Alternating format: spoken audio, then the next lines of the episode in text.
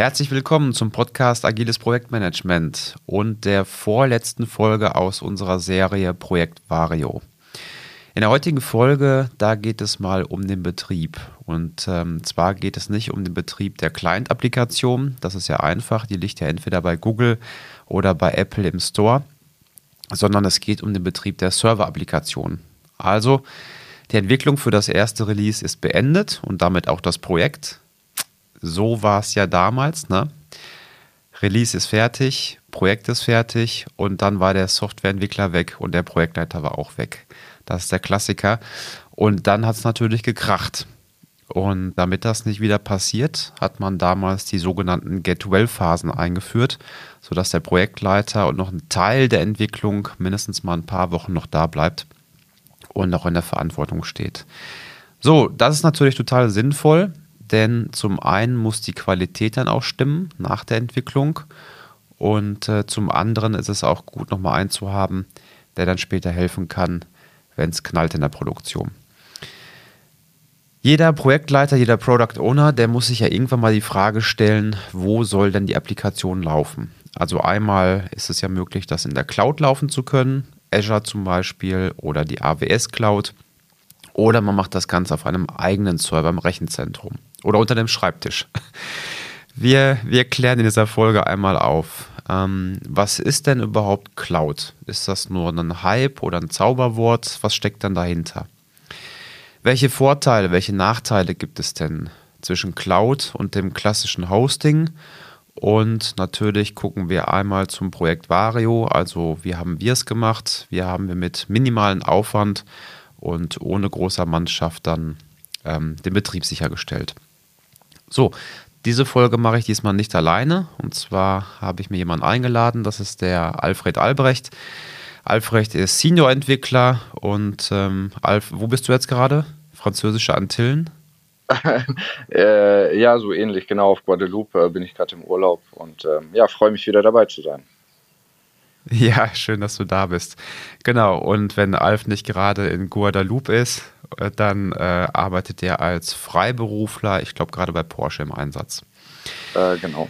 Gut. Ja, dann würde ich sagen, verschwenden wir auch nicht viel Zeit, starten sofort rein. Ähm, gut, also wir kennen uns ja schon ganz gut damit aus, Alf, mit äh, Cloud und äh, festen Servern. Wir haben beides benutzt oder benutzen auch beides. Vielleicht kannst du noch einmal für den Zuhörer nochmal erklären, was heißt denn überhaupt Cloud? Was, was ist denn überhaupt die Cloud?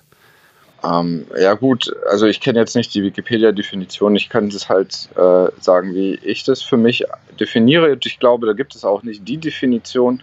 Für mich äh, definiert sich äh, Cloud als äh, Software as a Service oder auch zum Teil äh, Plattform as a Service. Das heißt, ähm, wo ich mir einzelne Bestandteile von, meinem, von, von meinen Komponenten ähm, zusammenklicken und zusammenkaufen kann.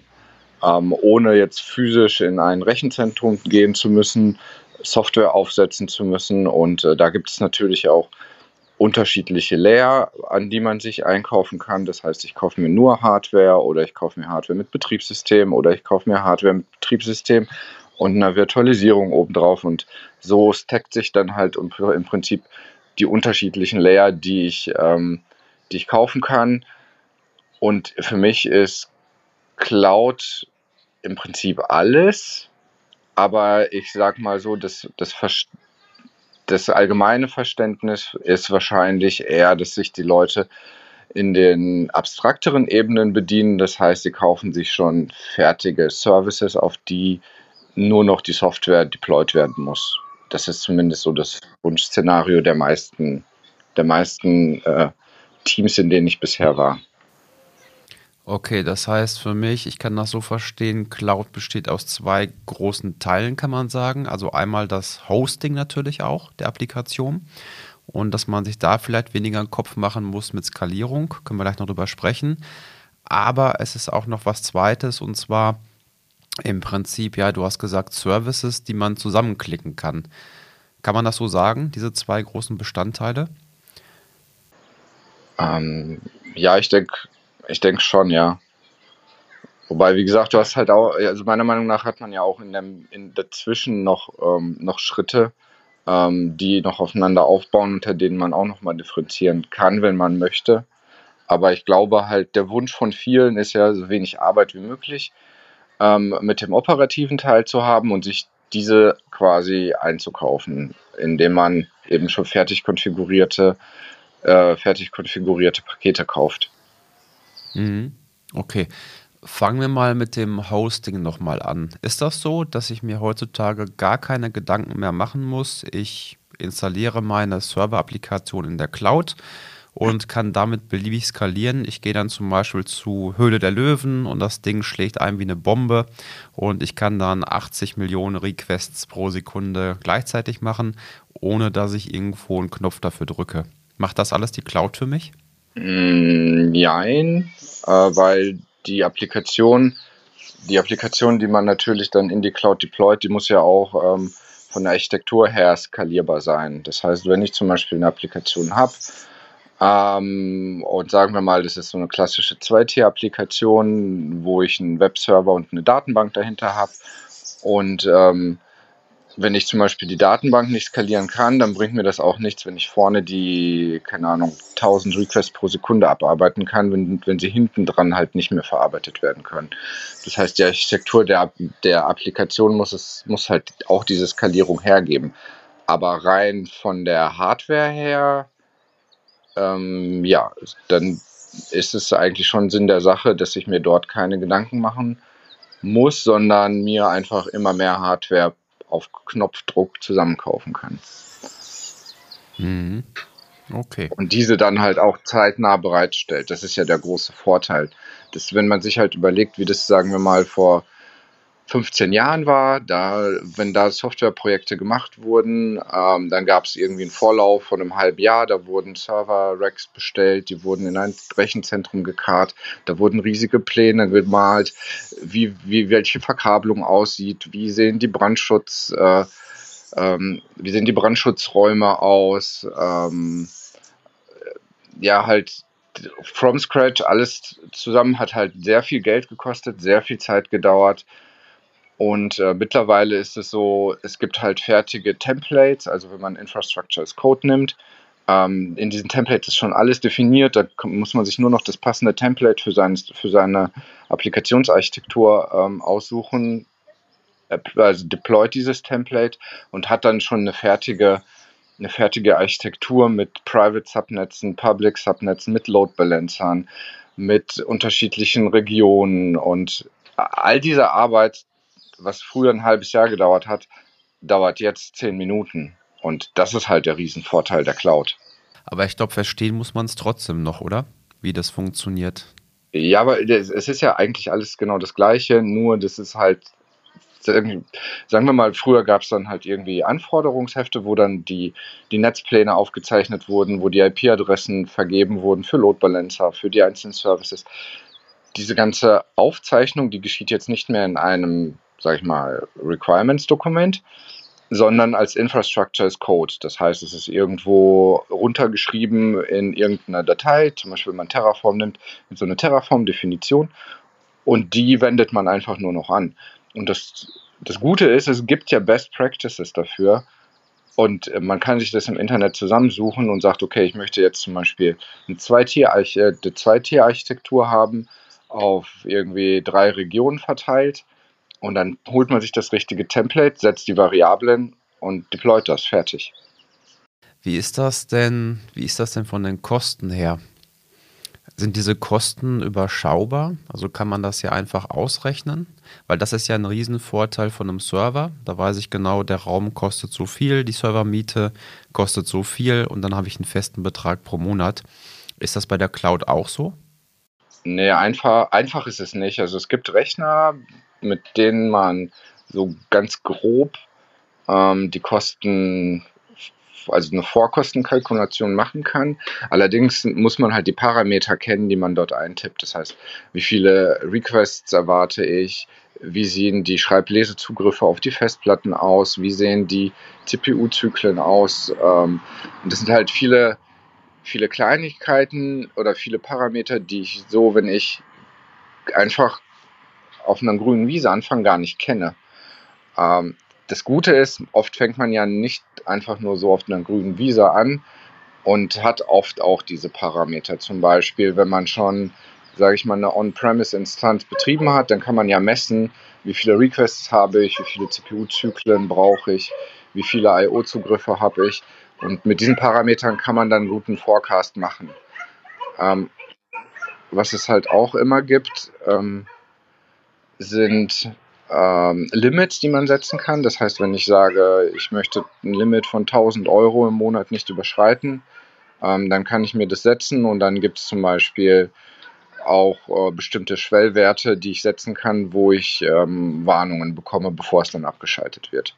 Also die, die Utilities, die gibt es alle und es ja, und man kann halt auch später relativ gut sehen, ähm, wo welche Kosten entstehen. Also da ist zumindest ähm, bei AWS kenne ich das, ähm, da ist es ziemlich transparent dargestellt. Mhm. Ja, du hast es schon beantwortet. Das wäre auch meine Frage gewesen. Ähm, also wenn man so fein granular bezahlen muss pro CPU-Zugriff und GET-Request und PUT-Request, da muss man seine Applikation ja schon ziemlich gut kennen. Und ich weiß noch aus manchen Produkten oder Projekten, da war es schon schwierig für das Produktmanagement mal zu sagen, mit wie vielen Nutzern die rechnen, bei welchen Anwendungsfällen. Und da haben die sich schon schwer getan. Aber äh, wie du schon gesagt hast, wenn es eine Vergleichsapplikation gibt, die jetzt ersetzt wird, dann kann man das nehmen. Ja, oder wenn man klein anfängt, zum Beispiel äh, in einer Beta mit einem geschlossenen Userkreis, dann kannst du es ja auch später hochrechnen. Aber das heißt natürlich auch, dass bei der Entwicklung auch da ein starkes Augenmerk drauf gelegt werden muss, ne? Dass ich halt nicht 50 Requests nacheinander mache für so ein Objekt abzuholen, sondern ich hole mir vielleicht vorher das Objekt ab und dann nutze ich davon die Attribute, um, um zu sparen, oder? Ja, das ist halt immer so ein bisschen Trade-off. Eigentlich ist ja ähm, Bad Practice äh, quasi Pre-Major äh, Optimization soll man ja nicht machen, weil man sich dadurch auch sehr, sehr viel kaputt machen kann. Besser ist es ähm, einfach mal, sage ich mal, ein MVP oder was auch immer, halt erstmal zu entwickeln, zu gucken, wie verhält sich das, dort dann mal reinzuschauen und zu schauen, okay, macht es überhaupt Probleme? Und wenn es Probleme macht, dann dort zu optimieren. Und wenn man mit den, mit den richtigen Tools und wenn die Applikation auch, ich nenne mal einfach das Buzzword Cloud Native ist. Das heißt, ähm, es gibt halt so einen Anforderungskatalog für Cloud-Applikationen, die eine Cloud-Applikation erfüllen sollte. Und dazu gehört äh, dann halt auch, dass eine Cloud-Applikation ähm, Metriken zur Verfügung stellen muss. Und mit diesen Metriken kann man dann später optimieren. Also ich würde jetzt nicht anfangen, während der Entwicklung die Applikation auf bestimmte Parameter zu, äh, zu optimieren, sondern ich würde erstmal äh, bei, ich, ich sag, ich rede jetzt von einer 0815-Applikation, nicht von irgendwelchen Spezialfällen. Ähm, und dann quasi im Nachhinein die Optimierung machen. Mhm. Erstmal technischen Durchstich und dann gucken, wo sind Bottlenecks und. Sogar noch viel weiter als einen technischen Durchstich. Ich würde ich würd bis zum, ich würde sogar schon deployen und dann erst gucken, ähm, wo optimiert man dann. Ähm, das hat halt den, den Vorteil, dass man die Optimierung anhand von, anhand von Zahlen machen kann und nicht nur ähm, irgendwelchen Wild Guesses. Mhm. Weil sonst wirst du, du halt auch nicht das fertig. MVP, du würdest das MVP schon damit rausgeben? Ja. Mhm. Okay. Ja, wenn man sich leisten kann, sowieso. Nee, ich habe immer so ein mulmiges Gefühl bei den ganzen Requests, die da kommen, dass die immer Geld kosten, aber ja. Hat, glaube ich, damit nicht so viel zu tun. Es ist halt auch, also Best Practice ist ja zum Beispiel auch Architekturentscheidungen, große Architekturentscheidungen so weit wie möglich nach hinten zu, zu, zu ziehen, weil dann die Wahrscheinlichkeit für eine Fehlentscheidung einfach viel geringer ist. Also man nimmt das Risiko raus, indem man diese Entscheidung nach hinten schiebt. So weit wie möglich. Und wenn man dann merkt, okay, jetzt weiß ich, was für eine Architektur und was für Requirements ich eigentlich will und auf was für Parameter die Architektur optimiert sein soll, erst dann mache ich den Architektur-Switch und sage dann zum Beispiel, äh, keine Ahnung, welche, welche Datenbanktechnologie ich jetzt nehme. Und bis dahin ist es ja, sollte eigentlich ein guter Softwareentwickler versuchen, ähm, die Architektur der Software so zu machen, dass diese Datenbank auch austauschbar ist. Und erst wenn ich weiß, okay, das macht jetzt Sinn, dann implementiere ich das wirklich durch und nagel das fest. Ja, das ist nochmal ein guter Punkt, den du angesprochen hast. Und zwar, das ist ja diese zweite Säule, dass man sich im Prinzip Services wie Lego-Bausteine dazu kaufen kann. Ist das so, dass ich sagen kann, jetzt bei der AWS oder bei, bei Azure, ich weiß nicht, was du gerade verwendest, ähm, dass ich sagen kann, ich brauche jetzt einen Authentifizierungsdienst beispielsweise, ich brauche hier einen Billing-Dienst und kann mir das dann in den Warenkorb packen und dann nur noch konfigurieren? Hm, grundsätzlich würde ich das bejahen. Das ist ja die große Idee von all dem. Und äh, wenn man sich zum Beispiel auch Lambdas bei Azure anguckt, äh, Lambdas bei AWS anguckt oder Functions bei Azure anschaut, dann geht es ja stark in die Richtung, dass versucht wird, möglichst, möglichst viel abzunehmen, also möglichst äh, viel generische Services bereitzustellen. Bei Google heißt es, glaube ich, Firebase. Und ähm, und dem, dem Entwickler im Prinzip diese Arbeit abzunehmen, natürlich gegen Bezahlung. Dann halt zahlt man für jeden Login irgendwie X Cent. Und äh, das ist ja das, das Geschäftsmodell. Und natürlich hat auch das seinen Preis, weil wenn man dann sagt, okay, ich, ich möchte Cloud agnostisch, agnostisch sein, sodass ich nicht in einen Vendor-Log laufe, ähm, dann macht man sich damit natürlich, je mehr man von diesen Diensten benutzt, macht man sich die Tür immer weiter zu. Das wäre jetzt auch meine nächste Frage gewesen. Welche Nachteile hat es dann, wenn ich die Cloud benutze? Ja, umso mehr Spezialservices man natürlich verwendet. Wenn wir jetzt, wenn du, sagen wir mal, du machst irgendwas mit Azure und SharePoint, dann gibt es da halt keinen Weg raus oder irgendwie Active Directory, dann bist du halt äh, für immer bei Azure. Mhm. Ähm, und da braucht man sich dann halt auch nicht irgendwelche Illusionen zu machen, dass man da rauskommt. Ja, das ist dann halt auch wieder, was sind eigentlich die Anforderungen, wenn ich sage, okay, ich weiß ganz genau, meine Anwendung wird für immer und ewig Active Directory brauchen, dann brauche ich mir da auch überhaupt keine Illusionen zu machen, jemals äh, von Azure wegzukommen. Ähm, dann kann ich auch voll drauf setzen und alle Dienste, die mir das Leben einfacher machen, auch benutzen. Äh, während wenn ich sage, ich benutze nur zum Beispiel VMs, die auf irgendeiner Hardware laufen, und das ist halt super generisch, dann äh, kriege ich wahrscheinlich meinen Cloud-Umzug auch in, in sehr kurzer Zeit äh, hin, weil ich ja keine Spezialservices benutze. Das heißt, je weniger man von, von diesen ähm, Cloud-Services benutzt, die, die, die sehr proprietär oft sind, äh, desto einfacher wird dann auch der Umzug von einer Cloud in der anderen. Aber das ist dann halt auch wieder eine Sache, die muss man sich überlegen, wie viel, weil das, das ist auch Fass ohne Boden oder kann es werden. Ähm, da muss man sich überlegen, wie viel, wie viel Geld ist es einem wert, ähm, dort agnostisch zu sein.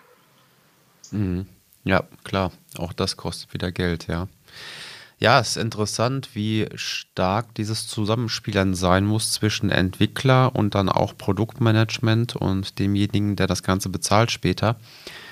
Ähm, auf dem eigenen Server kann man zwar noch sagen, gut, ähm, einigermaßen gut entwickeln, dass es dann performant ist. Und dann hat man entweder eine Kiste oder zwei Kisten. Aber hierbei ist es ja wirklich die Frage dann, ja, was kostet uns das mehr, wenn wir Login selber machen oder Login-Service nehmen? Interessant. Auch im, im Zusammenhang mit der Zusammenarbeit. Wie ist das mit, ähm, mit dem Thema Security? Hm, Security ist ja im Grunde liegt bei einem selbst, aber natürlich, wenn man sich schon die äh, fertig konfigurierten Services kauft, äh, dann kann man davon ausgehen, ähm, dass die halbwegs sicher sind. Natürlich ähm, nehmen wir mal als Beispiel den File Storage von AWS, S3. Ähm, bei S3 war es ja eine ganze Zeit lang gängig, dass ein Bucket per Default public war. Das heißt, er war per, per Default aus dem Internet erreichbar. Und wenn ich mir das halt falsch konfiguriere, dann äh, ist die Security natürlich auch dahin. Aber ähm, grundsätzlich äh, kann man schon davon ausgehen, dass die dass die, ähm, dass die vorkonfigurierten Services von, von AWS äh, sicher sind. Und wenn ich, sage ich mal, so einen Root-Server habe, den ich mir komplett selber aufsetze, dann bin ich ja auch, ähm, dann bin ich ja auch für die, für die Sicherheit verantwortlich und muss gucken, dass die Firewall-Regeln stimmen, dass die Netzwerkkonfiguration passt, ähm, WLANs und Verschlüsselung zwischen den WLANs. Also das ist dann schon ein ganzer Haufen, den mir so ein Cloud-Provider ab, äh, abnimmt. Und Thema Datenschutz wissen wir beide nicht, ne? Was Microsoft und AWS an CIA und so weiter geben. Das Nein, bleibt das große Geheimnis, ne? Eine Chance, ne? Da gibt es viele Bestrebungen, ähm, indem man zum Beispiel äh, die ganzen Daten mit einem dedizierten Key irgendwo verschlüsselt. Aber ich meine, auch dieser Key liegt dann am Ende des Tages in der Cloud. Und, ähm, und wenn ich da dran komme, äh, kommt da auch kommt da auch irgendein AWS-Admin dran. Also klar, ganz weg ist nicht. Aber ich sag mal so, wenn dein Rechner nicht bei dir unterm Schreibtisch steht, sondern im Rechenzentrum steht, äh, das vermutlich nicht dir gehört, ähm, dann hast du genau das gleiche Problem, weil wenn jemand physisch Zugriff auf deinen Rechner hat, ist eh vorbei. Ja, das stimmt. Gute Überleitung und zwar, ähm, jetzt können wir einmal drüber nachdenken, wie machen wir es denn? Also wir hosten die Server-Applikation auf unserem eigenen Server bei Hetzner. Ja, warum haben wir uns dafür entschieden? Also zum einen halt, weil der Server da ist, den nutzen wir für verschiedene Applikationen und der hat, der hat noch ähm, zum einen eine ganze Menge Platz auf der Festplatte und der idelt auch vor sich hin, also auch CPU-Power. Von daher haben wir gesagt, bei der Vario-Applikation, das Backend, das können wir auf dem Server hosten ohne Probleme. Das heißt, die Anfragen, die da bearbeitet werden, das ist zum einen ähm, Subscription Service. Das bedeutet, wenn Leute ein Abo abschließen, das machen wir zum einen und dann werden auch die Flüge dort abgelegt. Was, was würdest du sagen, wenn jemand einen eigenen Server betreibt? Was ist da das Wichtigste, wo man drauf achten sollte? Also was, was mir einfällt, ist irgendwie Security, hatten wir eben schon. Vielleicht das Thema Backup. Ja, was sind die wichtigsten Punkte? Worauf sollte man achten? Mm, ja, ich denke, man sollte sich Zeit nehmen, um möglichst die Update-Prozesse zu automatisieren. Ähm, dass, dass die Updates im Prinzip automatisch erfolgen, dass, ein, dass es ein gutes Monitoring gibt, ähm, dass ich merke, wenn der Service down ist und dann halt auch irgendwie ähm, Gegenmaßnahmen einleiten kann oder zumindest mal ähm, zum Beispiel eine Fehlerseite vorschalten kann. Ja, Security, den Punkt, den hattest du ja schon, dass, ähm, dass der Server oder die Server an sich ähm, ordentlich konfiguriert sind. Backup, wie sieht es damit aus? Ja, das, das, sind halt, das ist halt ein bisschen anforderungsabhängig auch, weil ähm, klar, äh, kann, kann man Backups auf jeden Fall, gehört ja auf, auf jeden Fall dazu, aber auch so Sachen wie ähm, läuft das Ganze im RAID, ähm, dass man eine Disaster Recovery Strategie vielleicht auch mal einfach äh, sich niederschreibt. Das muss ja kein riesiges Dokument sein, sondern halt sich überlegt, ähm, sagen wir mal, jemand schafft es, ähm, auf meinem Server einzubrechen und kompromittiert die Daten.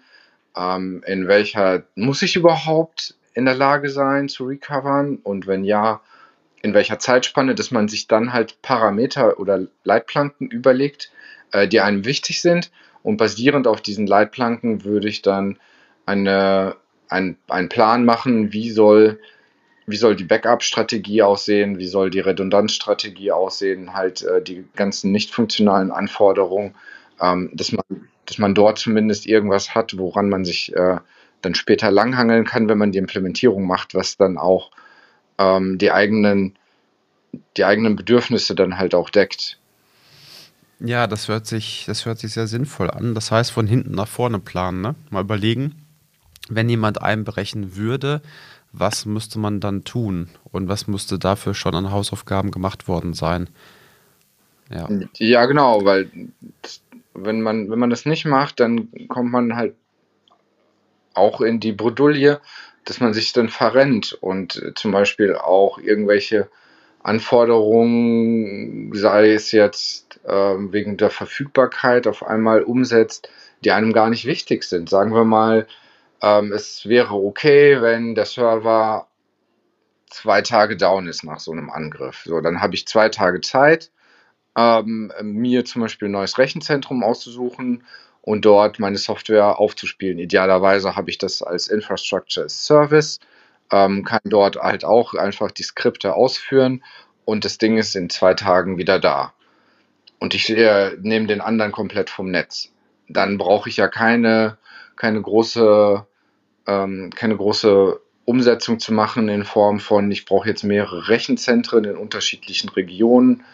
Äh, falls in dem einen mal ein Erdbeben ist, damit es in dem anderen weitergeht. Wenn ich halt diese Anforderungen nicht habe, kann ich mir halt auch die Kosten und die Arbeit dafür sparen, das umzusetzen. Ja, mir fällt gerade ein, ich hatte letztens bei Zweirad Stadler angerufen. Ich glaube, das ist der größte Fahrradladen Deutschlands. Und äh, ich wollte mal nachfragen, ob die ein bestimmtes Ersatzteil da haben.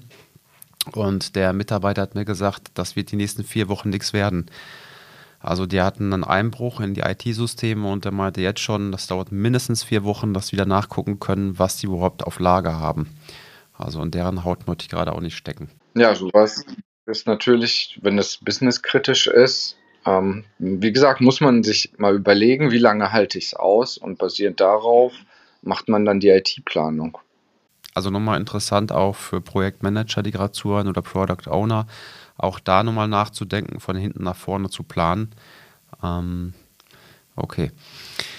So, dann würde ich gerne nochmal in die letzten zwei Punkte rein, und zwar einmal Backup und Monitoring. Hast du da eine Empfehlung, was du äh, machen würdest? Also wenn es ganz, ganz, ganz schmal sein sollte, was ist das Minimum, was man da machen könnte? Gerade wenn man klein, wenn man klein anfängt und noch nicht so viele Requests hat, da, hat, äh, da haben die großen Anbieter von Monitoring und Logging, zum Beispiel New Relic als großer, großer Anbieter oder HealthChecks.io als ein kleinerer Anbieter, die haben so Free Tiers, ähm, in denen kann man zum Beispiel HealthChecks, äh, sei es jetzt ein Ping-Check oder ein Curl-Check, ähm, kann man da relativ simpel umsetzen und innerhalb dieses Free Tiers auch umsonst nutzen. Also das würde ich jedem empfehlen, das mal einfach auszuprobieren. Natürlich kann man halt auch eine Grafana-Instanz irgendwo zusätzlich, also zusätzlich aufsetzen, aber das ist halt ähm, ja, Arbeit, die man unter Umständen nicht braucht, wenn man sowieso noch mit seiner Applikation in diesem Free-Tier liegt. Mhm. Ja, ist ein guter Tipp. Das heißt, für das Monitoring, wie, wie funktioniert das grundsätzlich? Ist das so, dass man sich eine Kernfunktion rausschnappt und dann simuliert man im Prinzip einen Nutzer und macht diese Funktion und führt diese Funktion jede Minute aus und schaut dann, wenn es geht, grün, wenn es nicht geht, rot? Ähm, Im Grunde schon. Sagen wir mal, du willst wissen, ob deine Landingpage funktioniert. So, dann sagst du, dann gehst du dann legst du so eine Art HTTP-Request an, sei es jetzt über Curl oder wie auch immer. Der fragt dann deine Seite ab, guckt dann zum Beispiel auf den HTTP-Status, ob der 200 ist. Wenn er 200 ist, dann ist grün, ansonsten ist rot. Und dann kann man noch bei den meisten Diensten ein Alerting festlegen, was soll dann passieren, wenn er auf Rot springt, ob dann eine E-Mail rausgehen soll oder ähm, eine Push-Nachricht oder was auch immer. Ähm, genau, und dass man dann eben basierend darauf da äh, reag reagieren kann. Okay. Dann die letzte Frage wäre mh, hm, im Sinne von Instandhaltung. Gibt es irgendwas, was man immer wieder machen sollte? Also ich erinnere mich daran, was da bei uns schon mal vorgekommen ist. Zertifikate sind abgelaufen und dann, oh, stimmt, hat der Wecker nicht funktioniert, neues Zertifikat einspielen. Gibt es noch andere Dinge, die man von Zeit zu Zeit immer wieder machen sollte, wenn man einen eigenen Server hat? Ja, Updates halt. Sowohl von, also über alle Layer hinweg. Angefangen vom Betriebssystem zur Virtualisierung, den Docker-Containern und natürlich die Libraries der Applikation selber, weil jeder Layer an sich kann halt veralten und durch das Veralten ist es ja auch potenziell denkbar, dass dort Sicherheitslücken drin sind und die muss man ähm, möglichst, möglichst schnell zumachen. Dafür gibt es halt auch unterschiedlichste Tool Toolings. Ähm, wenn man zum Beispiel die Docker Registry von AWS benutzt, ähm, die hat auch einen Scanner für die Images. Und wenn man dort äh, das Image hochlädt, dann verrät das die AWS-Plattform einem, wie viele potenzielle sicherheitskritische Lücken man hat. Und so geht man halt, so sollte man Layer für Layer durchgehen und wirklich schauen, ähm, dass man, dass man die, die Images updatet. Und wie gesagt, auch die Software, egal ob man jetzt mit welcher Software man arbeitet, meistens entwickelt man ja nicht alles selber, sondern benutzt Libraries. Und Libraries können potenziell ähm, auch Fehler enthalten. Und diese Fehler gilt es dann halt mit Updates zu beheben. Ja, das zeigt nochmal ganz schön, dass die Kosten bei einem Projekt nicht komplett auf Null gesetzt werden sollte, nachdem man im Betrieb ist, sondern im Prinzip gibt es auch immer noch Wartungskosten. Ne? Auch wenn man selbst nichts weiterentwickelt, man hat diese Wartungskosten, wenn man kein großes Risiko haben will, dass sich jemand reinhackt. Okay, prima. Ja, dann würde ich sagen, ganz herzlichen Dank erstmal dafür. Das ja, waren nochmal richtig gute Insights. Genau. Und ich wünsche dir nochmal viel Wind und Sonne im Urlaub. Ähm, Alles hätte ich die Hälfte von der Temperatur, die du hast, dann wäre ich schon hochzufrieden. Also, Dankeschön, mach's gut. Ciao, Bis ciao. dahin. Ciao. Ciao.